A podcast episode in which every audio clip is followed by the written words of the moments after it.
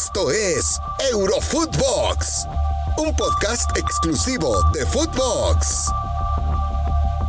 ¿Cómo están? Qué gusto saludarles en una nueva entrega de Eurofootbox. Mi nombre es Marion Reimers y es un placer darles la bienvenida a este espacio para hablar de fútbol internacional, para hablar de lo que sucede en el fútbol europeo. Pero acá han, han pasado cosas muy raras. Eh, y no, no es que Messi se haya ido al Paris Saint Germain, no es que Cristiano Ronaldo esté de vuelta con el Manchester United, no, no, no, no, no.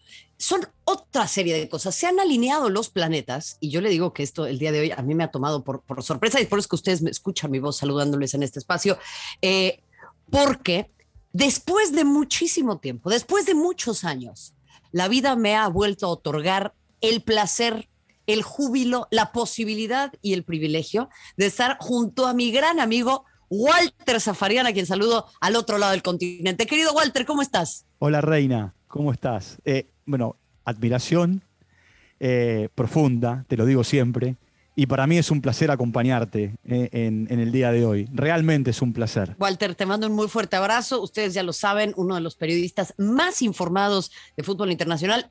¿Qué digo yo de Argentina, del continente, del mundo, de habla hispana? Y se lo digo sin temor a equivocarme. Así que, Walter, vamos a meternos en materia porque la gente quiere saber qué es lo que está pasando con el Barça. Y yo te, yo te, te, quiero compartir un concepto, Walter, sobre lo que vimos, por ejemplo, en eh, la Champions League contra el Bayern.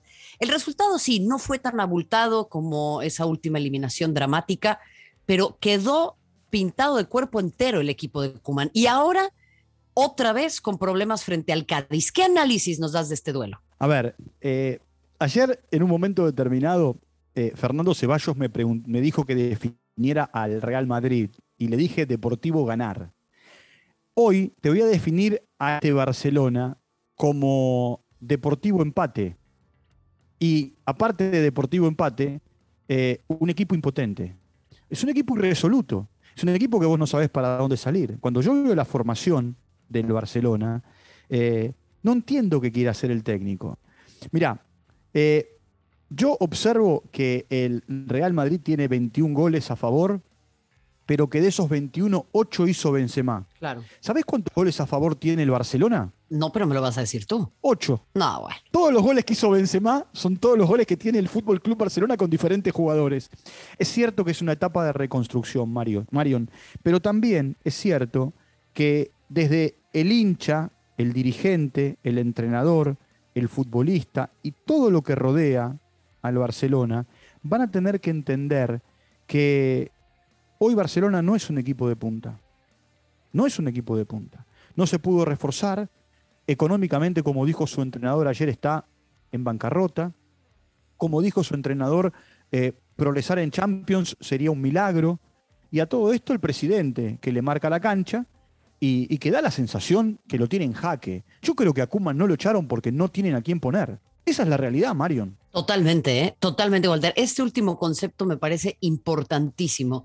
Y acá es en donde yo me pregunto, bueno, ¿en qué momento vamos a ver a estas ex figuras del Barça, a esta gente que le tiene tanto cariño a la institución, a tantos y tantos nombres que han pasado por Can Barça, que diga, me apunto yo, yo hago de bombero, yo me voy como los músicos y hasta el final me hundo con el Titanic, pero estoy aquí a pie firme.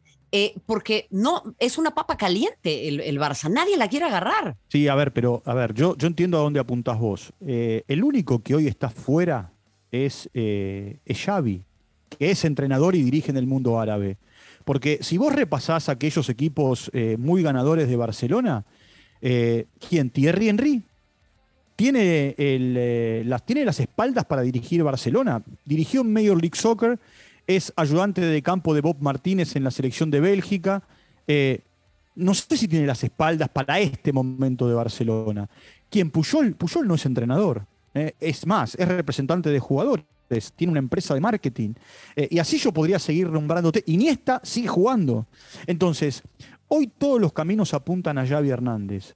El tema es que da toda la sensación que Xavi no quiere, si no hubiese agarrado hace rato. Y después te digo, eh, vos tenés que, como lo charlábamos en estos días con Fernando Ceballos, no aquí en Eurofootbox, vos tenés que seguir una línea porque el Barcelona tiene una línea. Ya tropezaron con Martino, ya tropezaron con, a ver, eh, Quique Setién, ya tropezaron con Valverde, por querer salir de esa línea.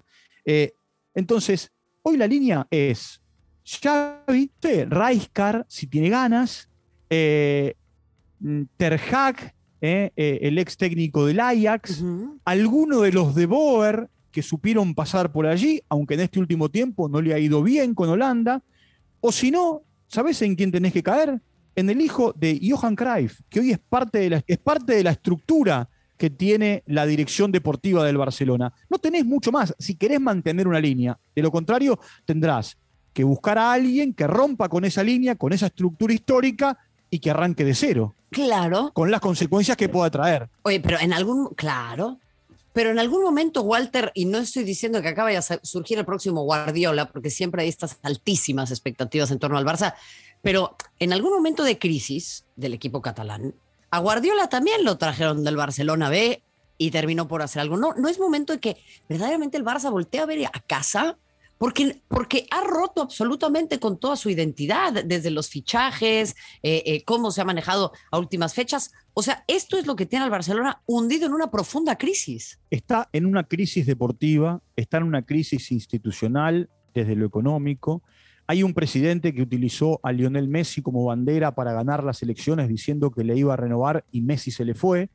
Eh, hay, un, hay un presidente que ante la desesperación a ver, eh, para contentar a Messi le trajo a, a Kun Agüero, y hoy Kun Agüero sigue entrenándose aparte porque está recontralesionado eh, y, por el otro, lamentablemente, ¿no? Por supuesto. Eh, y por el otro lado, y por el otro lado, el único jugador que apuntó el entrenador es el que más rinde, que es Memphis Depay. Porque Eric García, en el último tiempo, ha, jugado poco, de hecho está lesionado ahora, pero digo, ha jugado poco, ha jugado poco en, en el Manchester City, ha tenido más participación con la selección preolímpica, olímpica y selección mayor, eh, y todo eso se paga. Y, en definitiva, como pasó en el, día de hoy, te terminan salvando sobre la hora Ter Stegen. Si no, a esta altura, la catástrofe sería mucho más grande habiendo perdido con el Cádiz. Es tremendo, Walter, es tremendo. Yo lo único que te quiero decir, y no quiero sonar yo eh, en la línea del histeriqueo que caracteriza a nuestros colegas en España, en, la prensa, y lo digo, repito, con distancia y con respeto, pero para mí Kuma no llega al turrón, como dicen por allá, ¿eh? no, no, no pasa de Navidad. ¿Al, ¿Al turrón?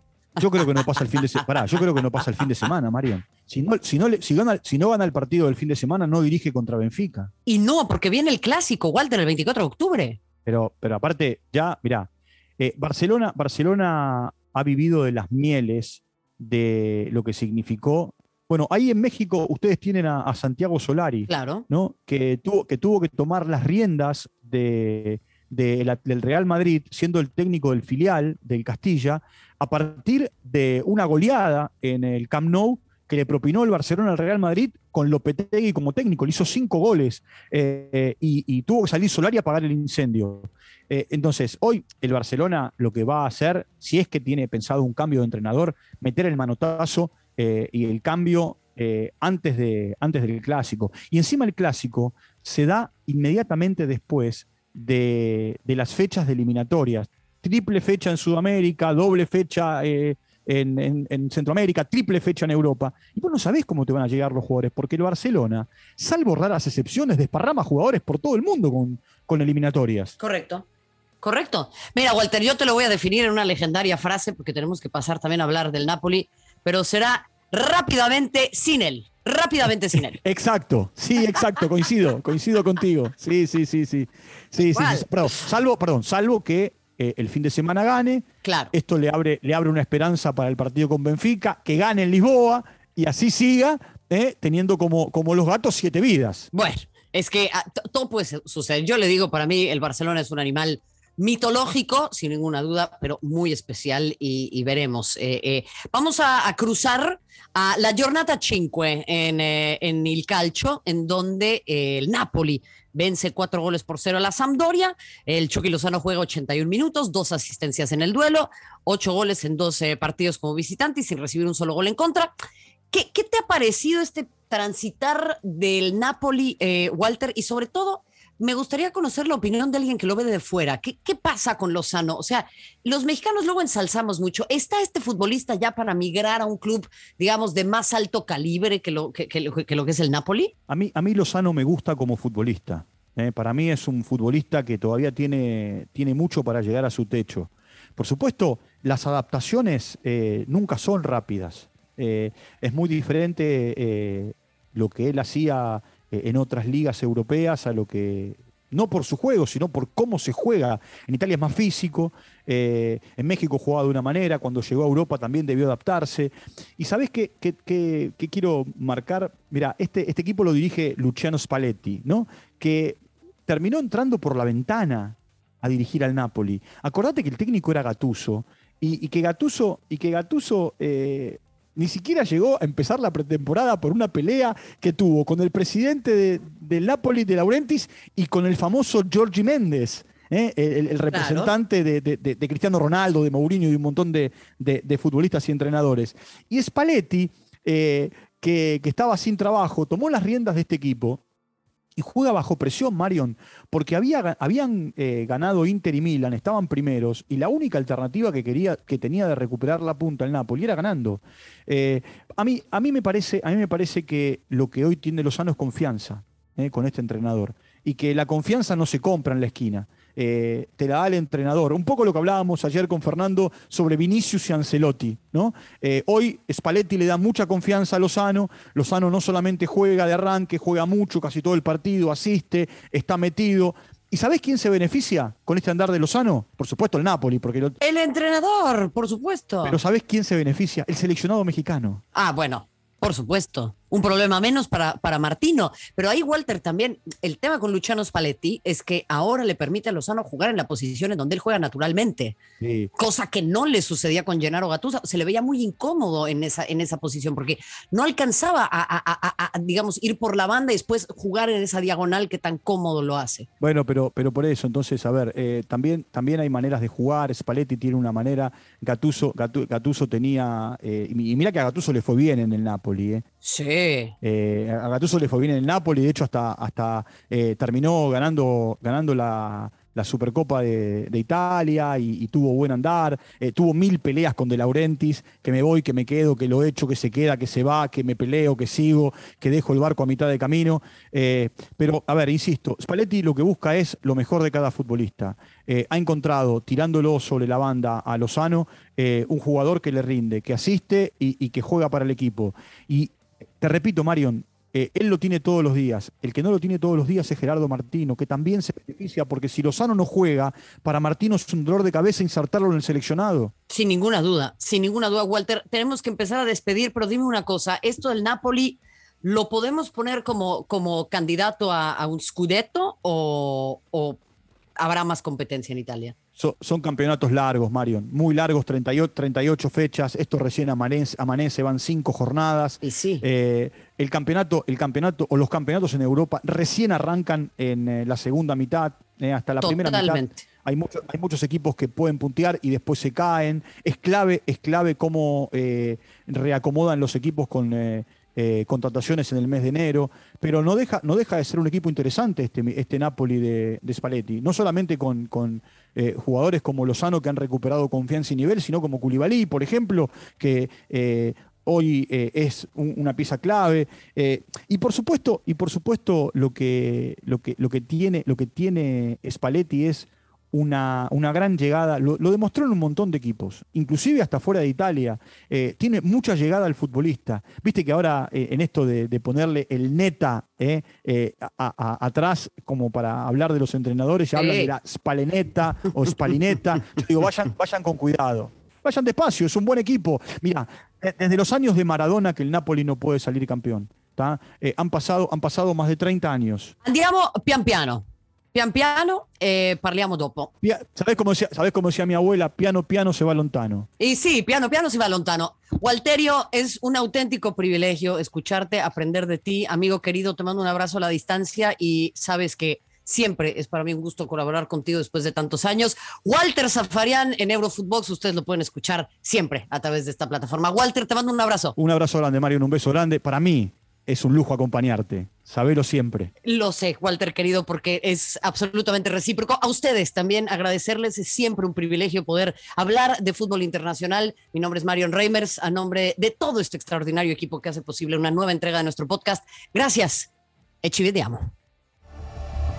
Esto fue Eurofootbox, un podcast exclusivo de Footbox.